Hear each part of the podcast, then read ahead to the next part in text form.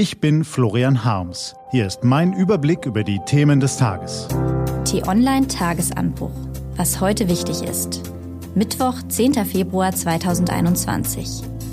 Merkel und Länderchefs entscheiden über den Lockdown. Mario Draghi soll Italien aus der Krise führen. Gelesen von Eva Morlang.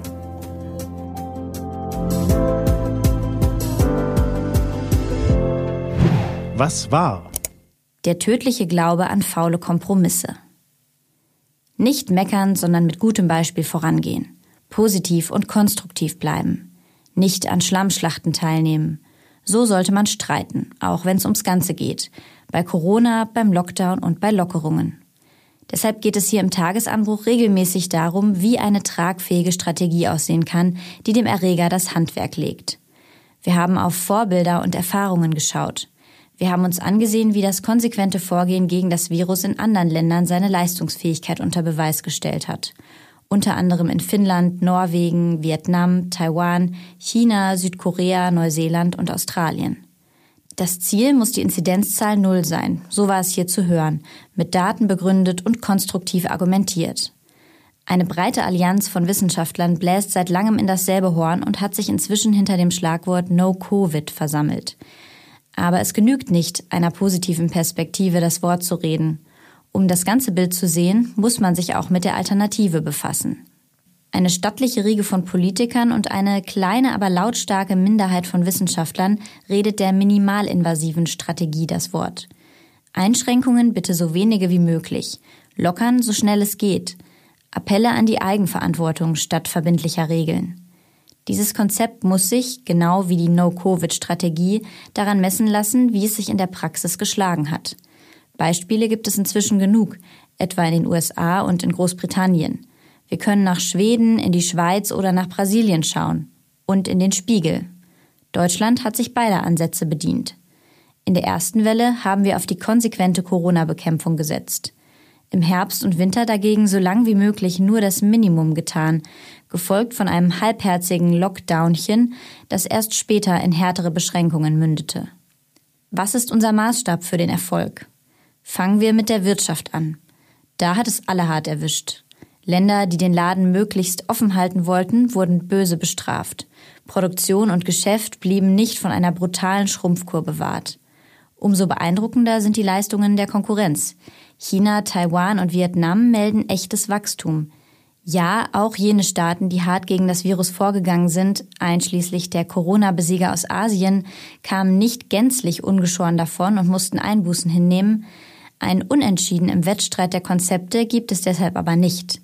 Die Fraktion der Halbherzigen ist wirtschaftlich gegenüber den harten Corona-Bekämpfern im Rückstand. Wendet man sich den menschlichen Opfern zu, sieht es erst recht finster aus. Da entpuppt sich die zurückhaltende Corona-Bekämpfung als Desaster.